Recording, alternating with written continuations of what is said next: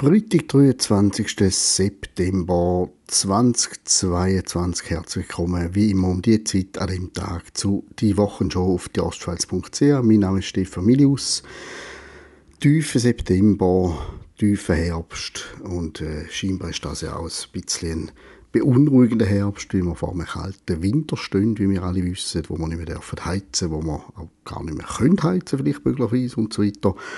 Äh, darum gehe ich davon aus, ihr hockt alle schon mit dem Wollmützli vom Computer oder am Handy, um das zu hören und bereitet euch darauf vor, dass es nur ein bisschen kälter wird. Allerdings ähm, mache ich euch gerade wieder warm, weil ich gehe zu kurz angekleideten Leuten, so mit kurzen Hosen und T-Shirts und so weiter. Wir reden zuerst nämlich über Fußball. 20 Minuten habe ich diese Woche wir schauen in dieser Presseschau der anderen Art auf die Schlagzeilen zurück von letzten Tagen.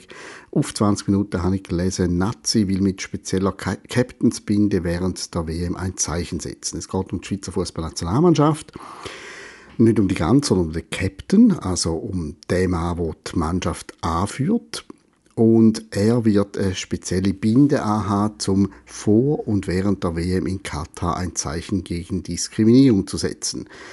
Äh, das ist so eine spezielle Binde, wo scheinbar verschiedene Mannschaften haben, Deutschland, Frankreich, Belgien, Dänemark und so weiter. Und eben auch der Granit Xhaka wird das äh, für die Schweiz anhaben.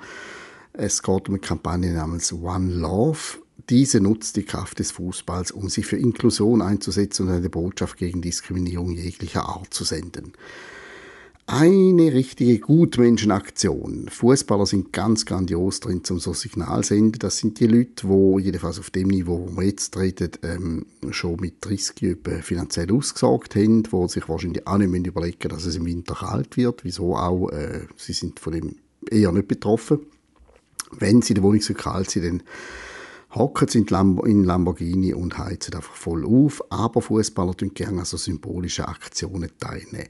Was das One Love soll, wer genau vor Diskriminierung geschützt wird, um wer es genau geht, LGBTQ oder Behinderte oder Frauen oder Ausländer, ich habe keine Ahnung.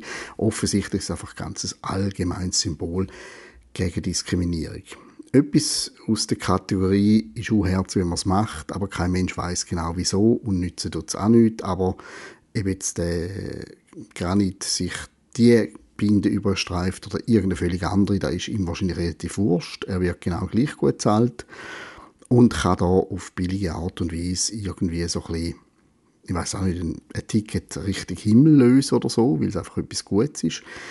Äh, ja, das ist einfach wieder so eine Aktion, Toleranz, Respekt, Solidarität mit so Totschlagbegriff, wo sich wahrscheinlich niemand am Fernsehen wird dafür interessieren. Wenn es gewinnen ist gut, wenn es verlieren ist schlecht. Und der Rest ist der Fußballzuschauer ziemlich wurscht. Natürlich kann niemand etwas sagen, wenn es Sätze heißt wie wir wollen damit alle daran erinnern, dass wir Menschen alle gleich sind und gleich behandelt werden möchten. Aber wenn das natürlich Leute tragen oder ähm, symbolisieren, wo ja eigentlich äh, nicht gleich sind und nicht gleich behandelt werden, weil sie aufgrund von ihren Ballkünsten schon alle eben vor 30 Millionär sind, dann dunkelt es mir auch so ein bisschen, ähm, weiß auch nicht, ein bisschen äh, überflüssig, ein bisschen heuchlerisch, ein bisschen was auch immer.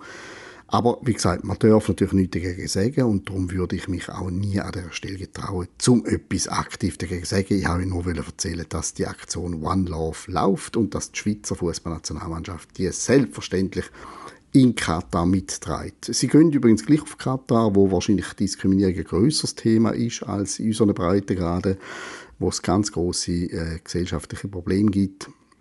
Sie haben keine Mühe, um dort zu shooten und äh, allenfalls eine Erfolgsprämie abholen. Aber wir haben den Binden angehabt, dann ist das alles völlig okay. Und wir bleiben, sehr untypisch für mich beim Sport, äh, auf watson.ch, aber auch in anderen Medien habe ich gelesen, dass der Roger Federer sich plötzlich nach der sehr überraschenden Kundgebung, dass er aufhört mit dem Spitzensport, dass er sich plötzlich jetzt doch meldet, nachdem er zuerst so ein bisschen Interviews verweigert hat etc. Er hat durchblicken lassen, er will weiterhin so ein bisschen im Tenniszirkus ein Teil sein davon und zwar allenfalls als TV-Experte. Und beim Schweizer Fernsehen hat man sofort reagiert und gefunden, ja, also ja, könnte man wieso nicht. Also Roger Federer als Tennisexperte auf unserem Sender, äh, das wäre natürlich ganz toll. Ähm, also ich weiß auch nicht, für wie blöd, dass man Konsumenten halten. Ich gehe mal davon aus, wenn der Roger Federer wirklich möchte, äh, irgendwelche Tennisspiele kommentieren, im Fernsehen, im Radio, wo auch immer, dann wird sich kein Sender von der Welt dem verschliessen, sondern ihn sofort nehmen, wenn sie ihn können zahlen können. Ich nehme mal nicht an, dass der Roger Federer das gratis macht, der muss ja immer noch ein bisschen Geld verdienen, wenn er jetzt aufhört, den Filzball übers Netz zu hauen. Ähm, von dort her ist das so ein bisschen äh, Schattenboxen. Wenn er das möchte, dann werden sich alle darauf stürzen und SRF ja sowieso. Ist wahrscheinlich letztlich nur noch eine Frage von der, vom Geld, von den genauen Vertragsverhandlungen. Aber ähm, ich glaube nicht, dass irgendjemand würde sagen, nein, Roger, bei uns darfst du nicht über Tennis reden. Das wäre ziemlich absurd. Äh, und von dort her weiß ich nicht genau, was die Story eigentlich soll die sollten doch da einfach bitte miteinander abmachen, wenn der Roger Federer möchte, im Fernsehen oder im Radio über Tennis reden, Tennisspiel kommentieren und so weiter, dann wird er die Möglichkeit haben. Das ist gar keine Frage. Und wenn es bei SRF ist, ja, dann ich würde noch staunen, wenn SRF an, angesichts von der momentanen Gebührendebatte jetzt wirklich so schwergewichtig wäre finanziell, dass der Roger Federer könnte anbinden als TV-Experte. Aber wenn es das könnte, dann ist das wahrscheinlich etwas, was wir sowieso nicht mit, mit zu haben oder zu sagen haben. Von dort her ähm, machen doch das miteinander ab und dann warten wir auf den ersten Fernsehbeitrag oder Radiobeitrag. Aber äh, vorher ein bisschen darüber wehrweißeln oder Keimhaltung vorspielen, wo es wahrscheinlich schon lange keine mehr gibt, ist ein bisschen seltsam. Im St. Galler Tagblatt hat es einen Kommentar zu der Sache Olma. Und zwar, dass die Olma es nicht so einfach ist. Sie brauche dringend neue Aktionäre. Die Zeiten sind schlecht für die ganz traditionelle Messewirtschaft. Und es gibt äh, da ein bisschen Zurückhaltung, so ein bisschen für Kantone rund um St. Gallen, die finden, äh, müssen wir da wirklich mitzahlen bei dem Ding etc. Und da wird ein bisschen beklagt, dass eben die Olma nach den schlimmen Corona-Jahren dringend mehr Geld brauche und Genossenschaftsanteil in Aktienkapital umwandeln und dort natürlich mehr sollte fließen. Und da ist die öffentliche Hand gefragt, weil es wahrscheinlich nicht so viele Private gibt, die im grossen Stil einfach Geld hineinschmeißen. Aber eben, eben alle mitmachen. Der Kanton hat schon gefunden, äh, nein, nicht wirklich. Und die beiden Appenzell sind auch eher wahrscheinlich zurückhaltend, Innerrhoden sicher. Ähm, ja, also es gibt da nicht so eine breite Bewegung zugunsten der Olma, wie im Kommentar beklagt wird. Die Ostschweizer Solidarität hat Grenzen, heißt es da ja, vielleicht hat das einfach mit der Olma zu tun. Die Olma baut gerade auf, eine, auf einer Autobahnüberdachung eine neue Halle, wo man nicht weiß, ob jemals sich jemand drin wird verirren, weil eben wirklich traditionelle Messen ein bisschen durch sind. Ganz einfach, ganz schlicht und einfach. Das haben schon ganz andere gemerkt, äh, die Probleme bekommen haben. Aber wir bauen da für sehr viel Geld etwas Neues drauf und vielleicht möchten die Nachbarkantone jetzt nicht unbedingt das mitfinanzieren. Und das hat nicht mit mangelnder Solidarität zu tun, sondern vielleicht auch mit Realitätsbewusstsein. Und auch damit, dass die einzelnen Kantone wollen ihre eigenen Vehikel, ihre eigenen Messen, lokale Messen, die nach wie vor gut verwurzelt sind, gut laufen, wollen stützen und nicht die große Olma. Ist gar keine Frage. Die Olma ist ein Symbol der ganzen Ostschweiz über viele Jahrzehnte gewesen.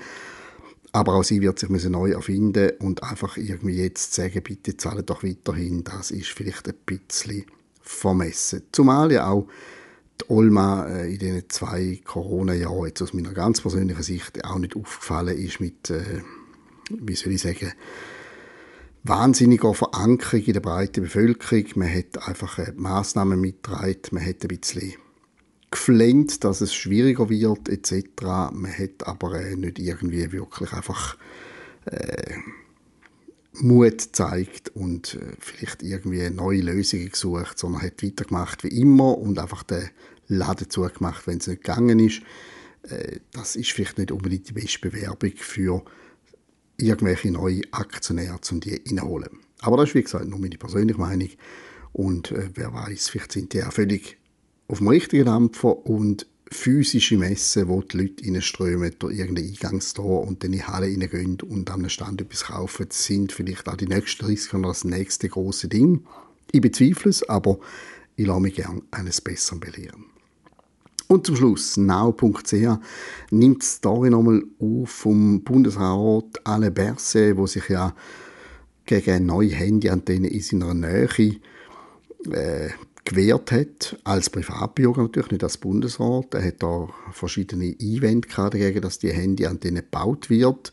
Und Swisscom hat dann auch gefunden, ja, wir bauen nicht, ist gut. Und zwar haben sie Denkmalschutzgründe aufgeführt, wieso sie das jetzt nicht machen. Aber jetzt gibt es Experten, die sagen, also sorry, denkmalschutzmäßig gibt es da eigentlich nicht wirklich irgendetwas zurücklassen der Antenne. Die wäre völlig problemlos machbar gewesen.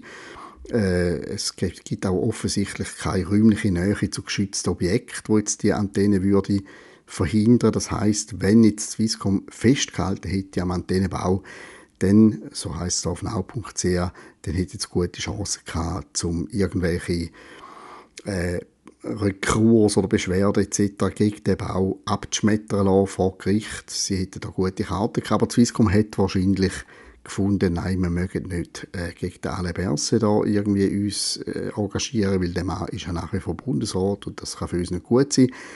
Was natürlich bedeutet, es ist eben gleich nicht jeder gleich. Da sind wir wieder bei der Binde vom Nazi-Captain, äh, von wegen alle sind gleich. Swisscom hat in voraus einen Gehorsam gefunden, da kämpfen wir nicht um die Antenne, weil Privatperson alle Verse etwas gegen die Antenne hat. Als wenn Swisscom nicht genau wüsste, wer hinter der Privatperson steht und als wenn es überhaupt keinen Einfluss hätte, dass der Anwohner alle Verse eben zufällig auch ein Mitglied von der Regierung ist. Also auch wieder eine Story, wo man sich ein bisschen fragen ähm, sind wirklich alle gleich, haben alle gleich viel Gewicht? Es gibt wahrscheinlich unter den Hörerinnen und Hörern einige Leute, die auch schon gegen irgendeine Antenne gekämpft haben, vielleicht sogar mit besseren Begründungen als der Aleverse, aber nicht durchgedrungen sind und Swisscom hat es durchgepaukt. Aber wenn der Aleverse einen Brief schreibt, dann wirkt das eben. So viel für heute. Wir hören uns wieder nächsten Freitag, Punkt 12 mit dem Podcast «Die Wochenshow, die Presseschau der anderen Art». Vielen Dank.